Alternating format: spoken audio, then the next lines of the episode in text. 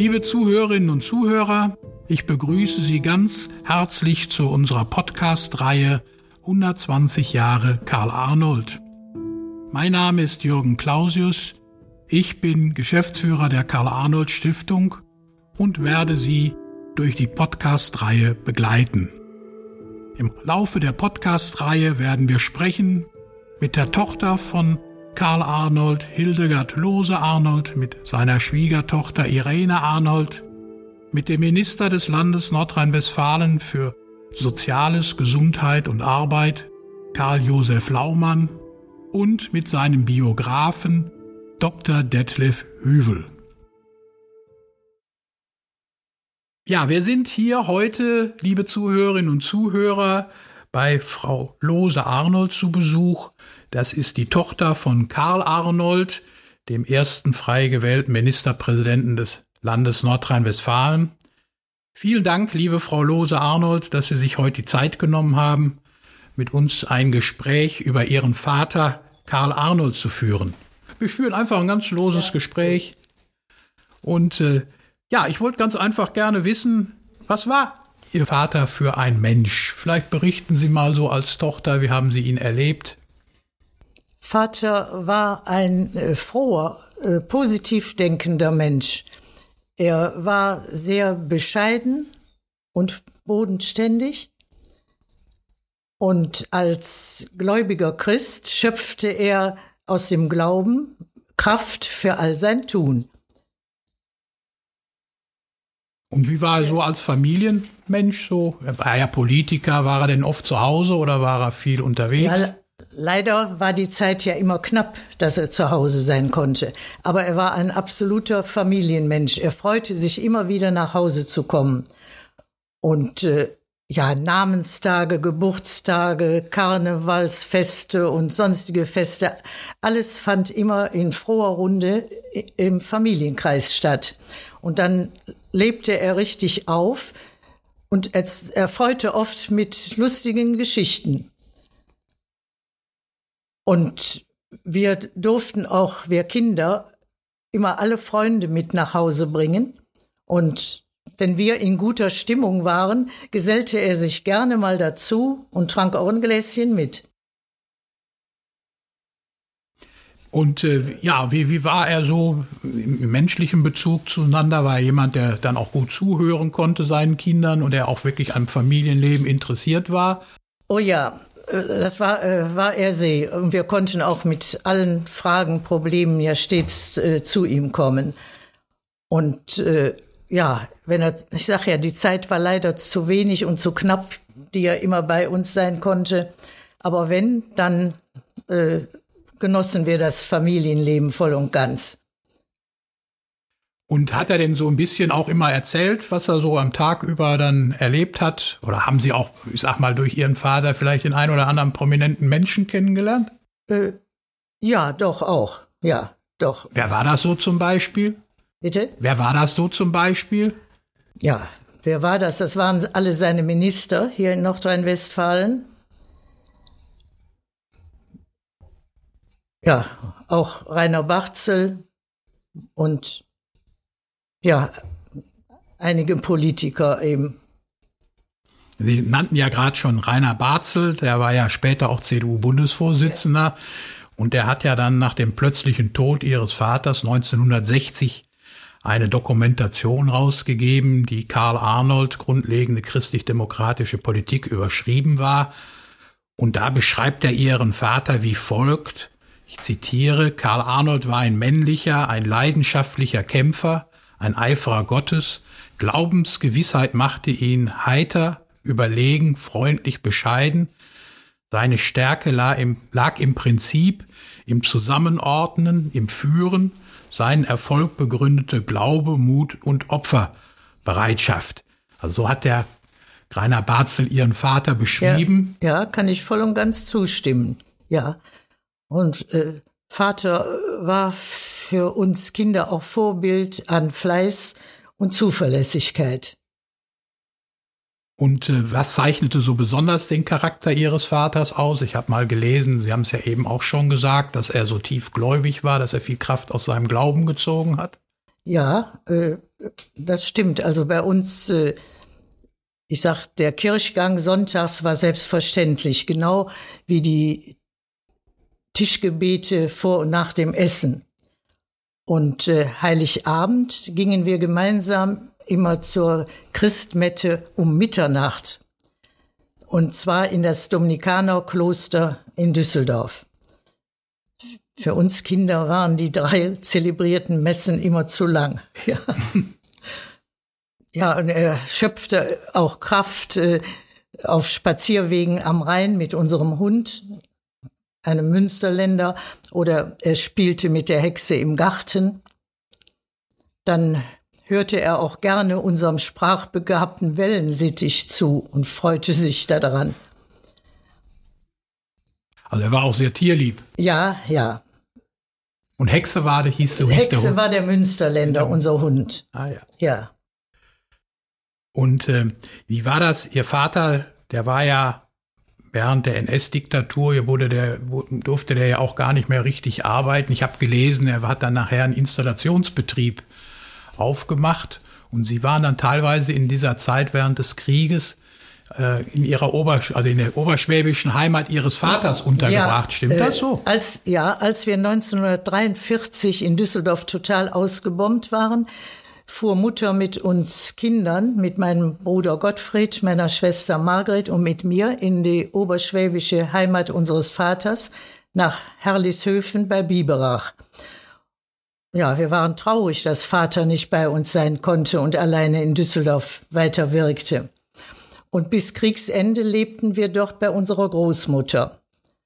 Und zunächst konnte Vater uns noch alle paar Wochen mal besuchen. Da war natürlich große Freude. Aber dann, kurz darauf, ging das nicht mehr, äh, da waren die Verkehrsverbindungen nicht mehr möglich. Und wir hatten auch kein Telefon. Dann äh, haben wir nur noch, äh, soweit es ging, Briefe geschrieben. Vater wünschte sich von uns Kindern immer Berichte über Schule und Dorfleben. Aber bald darauf war das auch nicht mehr möglich, weil das Postwesen auch brach lag. Und dann hatten wir keinen Kontakt mehr.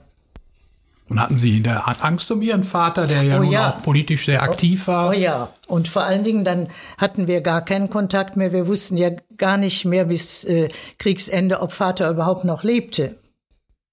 Denn er, er war ja, ja auch kurzzeitig äh, inhaftiert, ja, habe ich gelesen, ja, und zwar nach dem Besuch, der, nachdem er von Ihnen gekommen ist. Ja. Wurde da er im, im Wurde Umf in Düsseldorf hier direkt äh, von der Gestapo zur Ulmer Höhe gebracht. Und hatte, wissen Sie, ob er, welche Beziehung er eventuell zum Widerstand hatte? Das hatte ich jetzt auch mal gelesen, dass er also wirklich auch nach dem, äh, nach dem Attentat oder mit den Attentätern auf also Stauffenberg herum, äh, also auch immer im Widerstand mitgearbeitet hat, ein Stück weit. Nicht direkt, aber dass er die irgendwie auch ideell zumindest unterstützt hat. Ja, ja, das war so die Untergrundbewegung. Und daraus hat er ja nachher mit vielen gemeinsam auch dann äh, die Bundesrepublik Deutschland wieder aufgebaut, ne? Ja, das war, ich sag, wir wussten ja gar nicht, ob Vater noch lebte bei Kriegsende. Dann ist meine Mutter, äh, sagte, ich muss Vater suchen. Dann mussten wir auf dem Dorf bleiben. Mein Bruder ist äh, zwar mit Mutter, der war ja auch erst zwölf Jahre, dann äh, ist Mutter äh, auf offenen Güterzügen, wie das seinerzeit eben war. Stückweise mussten sie wieder laufen, über, weil die Gleise zerstört waren, es nicht weiterging. Also eine ganz schreckliche Fahrt. So ist Mutter nach Düsseldorf gekommen. Und am Hauptbahnhof äh, läuft sie einer alten Bekannten in die Arme. Ach, sagt Mutter, ich muss gucken, ob der Karl noch lebt. Da sagt äh, die Bekannte, Frau Schürmann hieß die Dame, dreh dich mal um, Liesel. Und Mutter guckt, da war da eine Litfaßsäule und da hatte Vater schon den ersten Aufruf zur Aufräumarbeiten für die Stadt und Aufruf zum Neubeginn. Und, und dann hat ja, Mutter in Düsseldorf, Vater dann wiedergefunden, weil ja keine Verbindung vorher mehr da war. Das, da war sie sicherlich sie und auch die ganze Familie glücklich drüber. Das ne? kann man wohl sagen, ja. Und dann sind wir noch so lange geblieben. Vater musste ja erst in Düsseldorf für uns wieder eine Bleibe äh, suchen. Wir hatten ja keine Wohnung, nichts mehr. Ne, da mussten wir also noch bleiben, bis das möglich war, dass Vater uns wieder zurückholte. Und dann kenne ich Bilder, das, da will ich eigentlich auch gerne nochmal Sie als Tochter nachfragen, äh, die ihn zeigen, wie er wirklich dann also direkt auch mitgeholfen hat, äh, aufzuräumen ja. und äh, mit damit aufzubauen, den die Ärmel hochzukrempeln, ja, die Schippe da, in die Hand zu nehmen. Ja, das war, äh, ja, da war zu der Zeit auch, dann wurden zum Teil auch die äh, ja, die Parteigenossen äh, verpflichtet, Schutt wegzuräumen. Und da hat Vater vorbildlich mit angepackt. Da habe ich auch noch ein Bild. Da ist er auch mit der Schaufel dabei, den Schutt beiseite äh, zu schieben, um die Stadt wieder fit zu kriegen, nicht aufzuräumen, dass neuer Beginn möglich wird. Also er war jemand, der anpackte im ja, wahrsten Sinne ja, des Wortes. Und äh, ja, was haben Sie denn noch so an Erinnerungen so aus dieser Zeit, wo Sie, als Sie wieder dann hier nach Düsseldorf zurückkamen, er war, war ja dann Oberbürgermeister. Haben Sie da noch irgendwelche Erinnerungen so mit ihm, äh, was er dort besonders äh, angepackt hat? Ja, das war ja der, nicht, der ganze Aufbau, es lag ja alles in Schutt und Asche. Nee. Mhm. Und dann habe ich immer gehört, also er wäre auch sehr darum bemüht gewesen, die Wohnungen wieder instand zu setzen. Sie selber suchten auch eine Wohnung, haben dann auch irgendwo eine schnell gefunden? Äh, ja, das war auch eine ausgebombte äh, Wohnung von der Wohnungsgenossenschaft, die er dann so weit zurecht äh, gemacht hat, wie das da ging, dass wir wieder zurückkamen. Aber wir kamen ja auch mehr oder weniger in eine leere Wohnung. Wir hatten ja auch keine Möbel mehr, nichts, nicht? Es war auch einmal in der Zeit äh, war auch äh, eine Besprechung zwischen Vater und Konrad Adenauer zu Hause.